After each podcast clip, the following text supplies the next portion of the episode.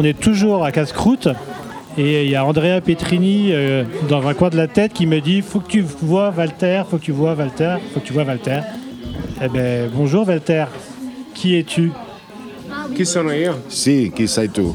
Ah, Et qui tu es toi qui te retrouve à faire l'interprétation?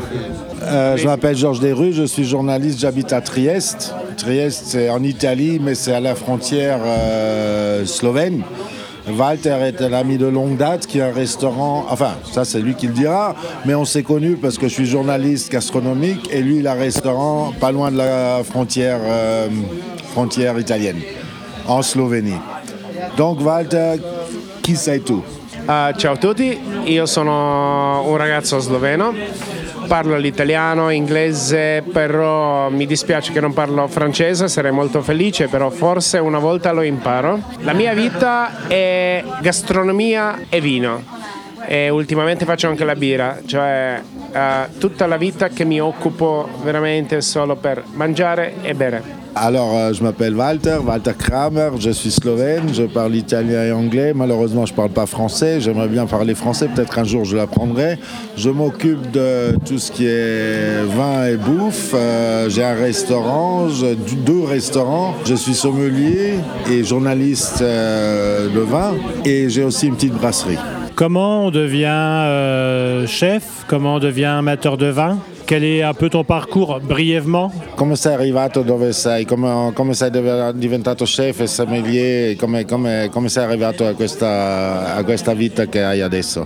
Allora, mia famiglia aveva ristorante, io ho cresciuto in cucina e ho cresciuto indietro il banco. Ehm, come mio papà ha visto che il- sono veramente appassionato di tutto, non ho cambiato mai, ho- eh, ero sempre indietro eh, i lavori che si fanno in ristorazione. Un piacere del vino ho trovato quando avevo 17-18 anni che ero interessato a buoni vini e poi ho fatto le scuole di sommelier in Italia e poi ho conosciuto la gente interessante che mi ha portato nei vini naturali, nel mondo dei vini naturali. Mes parents avaient un restaurant. J'ai toujours été fasciné par euh, le travail de la restauration. J'ai fait une école euh, hôtelière, donc euh, j'ai une formation de cuisinier. À 17-18 ans, j'ai découvert le vin. J'ai fait une formation de sommelier en Italie. Et un peu plus tard, j'ai découvert le monde des vins naturels et toute ma passion va là, dans les vins naturels. Et comment tu te retrouves à Chamonix en 2022 sur un festival de montagne E come mai ti ritrovi a Chamonix eh, nel 2022 un festival di cibo di montagna?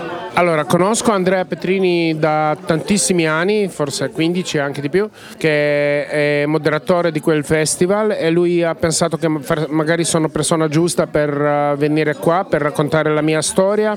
Vivo in montagna e sono ristoratore della zona dove tradizione di montagna e gastronomia si sposano e per quello s- mi ha scelto me e mi ha invitato a questo festival. Mi occupo anche dei vini che sono molto vicini, la filosofia del eh, proporre dei ingredienti e piatti tradizionali della zona, così ieri ho fatto una bellissima cena in- con quella filosofia e con quei ingredienti. Euh, oui, je connais Andrea Petrini depuis très très longtemps et il m'a invité probablement à ce festival, probablement parce qu'il pense que moi, comme je viens d'un- d'une région montagnarde aussi, je, viens des Alpes, mon restaurant est dans les Alpes, euh, je m'occupe aussi de fromage. Donc euh, je suppose qu'il a pensé que je suis la personne juste pour euh, présenter un peu mon pays, la Slovénie, avec ses fromages d'alpage et les, vins naturels qui sont produits en, Slovénie. Eh bien là, je le laisse. je veux juste qu'il nous parle de la Slovénie, de l'alimentation et du vin. Ok, eh, puoi farci sognare un po' parlandoci della Slovenia, della cucina slo- slovena e dei, dei vini sloveni perché non conosciamo tanto questo mondo e vogliamo sognare un po'. Io vengo dalla zona di montagna che è confinante Italia, Austria e Slovenia, proprio una valle che è verde, bella, piena di fiumi, ah, così possiamo approfittare degli animali che pascolano in montagna, facciamo i formaggi spettacolari, ricotte spettacolari, abbiamo dei pesci nei fiumi che sono veramente buoni buoni. Sono tantissimi produttori di erbe e verdure in zona noi, così la cucina eh, se hai una bella fantasia è facile di farla perché hai ingredienti veramente buoni, se non li rovini eh, diventa un piatto Comme je disais avant, je viens de la montagne. Euh, ma ville se trouve pas loin de la frontière italienne, mais c'est pas très loin de la frontière autrichienne non plus. La ville s'appelle euh, Kobarid en slovène, Caporetto en italien et Karlsreit en allemand. Donc pour euh, illustrer comme comme c'est sur un point de rencontre des cultures. Et on a des produits exceptionnels parce qu'on a la montagne, on a une nature qui est déjà très influencée par euh, la Méditerranée, on a la montagne, on a les, bêtes qui sont en, alpage, on a des rivières pleines de, poissons. Et on a toute cette nature euh, merveilleuse autour de nous. Allora io ho cominciato la storia di vini con eh, la scuola dei, eh, eh, di sommelier che ho fatto in Italia, però loro mi hanno insegnato solo dei vini convenzionali. Per fortuna avevo un, eh, un, eh, dei amici che mi insegnavano io posso dire subito i nomi, cioè in maniera Josco Grauner, Stanco Radicon, che erano i pionier dei vini macerati, vini naturali in nostra zona, che adesso li segue più o meno tutto il mondo. Uh, come si facevano una volta i vini in uh, Georgia e um, dall'altra parte del mondo dove uh, hanno iniziato a produrre i vini. Oui, alors euh, j'ai fait cette école de sommelier en Italie qui m'a beaucoup appris sur, la, sur les manières traditionnelles, conventionnelles de faire du vin. Et en Slovénie, nous avons l'avantage, en Slovénie et sur aussi du côté euh, italien de la frontière, parce qu'il y a une grande minorité slovénophone. Et parmi ces Slovènes euh, de notre côté, de l'autre côté de la frontière, il y a les très grands producteurs de vin, surtout de vin de macération. Josko Gravna. Stanko Radikon, ça c'est les grands noms du- de la macération dans le monde et ils sont tous slovènes.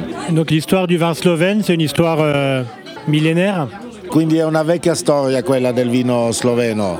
In tutto il mondo sono i vini commerciali e sono anche vini della tradizione. E Slovenia ha seguito, seguito molto della tradizione come si faceva i vini tanti tempi fa. Adesso abbiamo un sacco di produttori piccoli che veramente fanno dalla produzione dell'uva e dalla produzione dei vini in maniera completamente naturale. Io sono molto molto felice e sono molto proud di questa cosa. Pour rajouter, comprendre que la Slovénie, ça faisait part de la Yougoslavie et donc euh, c'était communiste et donc il n'y avait pas de enfin pas, de vin, production privée de vin. Il y avait uniquement de la production euh, à la ferme euh, et celle-là, elle est restée un peu dans le, temps. C'est un peu la production à l'ancienne. Peut-être c'est pour ça qu'ils ont réussi à faire revivre ces, ces vieilles traditions de macération et de production à l'ancienne. On m'a dit aussi, j'ai eu des bruits de couloir, comme quoi tu étais le nouveau Tim Burton du documentaire sur le vin. Tu as fait un documentaire sur le vin, c'est ça Eh, ho sentito che sai anche il nuovo Tim Burton del vino, che hai fatto un documentario sul vino, è vero? Eh, sì, con i miei amici abbiamo pensato molto come spiegare alla gente eh, che non eh, capiva cosa sono i vini alla lunga macerazione, so- cioè come sono i vini macerati, eh, che non sono vini chiari, eh, filtrati, eh, classici come si, sono, come si trovano dappertutto. Eh, abbiamo fatto capire perché un vino non è chiaro, non è pulito, perché è sporco, perché è un colore amber, perché è un colore arancio, eh, per spiegare. Però di questa cosa se ne può parlare Euh, oui, donc on a fait ce documentaire pour expliquer un peu aux gens pourquoi un vin euh, n'est pas toujours propre, n'est pas toujours clair, n'est pas euh, de temps en temps des goûts qui sont un peu plus, disons, exotiques, pourquoi il a une couleur un peu plus foncée. Tout ça, on essaie d'expliquer dans ce documentaire, mais euh, là, on ne peut pas rentrer dans le détail. Pour ça, il faut ou voir le documentaire ou on se retrouve pour parler une journée entière de, de vin naturel. Je vais laisser là ou les questions de la fin. C'est toi qui les poses. Tu conclus. Si tu penses qu'il y a des choses que j'ai pas pu aborder avec lui et des trucs que tu peux lui demander, que tu as envie de lui demander, tu as la carte blanche de la fin de cette interview. En fait, je dois dire qu'on n'est pas toujours d'accord pour les vins. Et donc, je voulais demander à Walter, euh, est-ce qu'il est convaincu qu'un vin doit avoir un goût, ce que lui, il appellerait sale ou funky, pour être bon? Quindi mi ha, detto, mi ha chiesto di farti una domanda che scelgo io, ha detto che non siamo sempre d'accordo sul vino e che quindi ti chiedo se un vino per te, un vino per essere buono, deve, essere, deve avere il sapore sporco e, e, un po' funky per essere buono. A me piacciono vini particolari, però vini quando uh, vai assaggi ogni giorno, ogni giorno, cerchi sempre un po' più particolare dentro.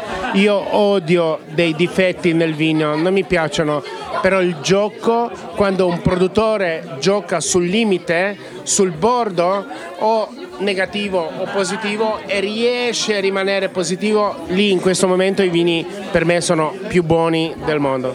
C'est une euh, ligne très fine parce qu'en fait, j'aime pas les vins qui ont des défauts, mais si on essaye des vins tous les jours, si on goûte des vins tous les jours, on commence à apprécier des choses qui vont un peu qui vont un peu au-delà de l'ordinaire.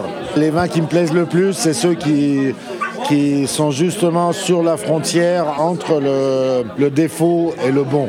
C'est cela qui me fascine le plus. Bien, merci à vous et puis merci à la traduction. Mais avec plaisir, avec plaisir. Vous écoutez Radio Vino.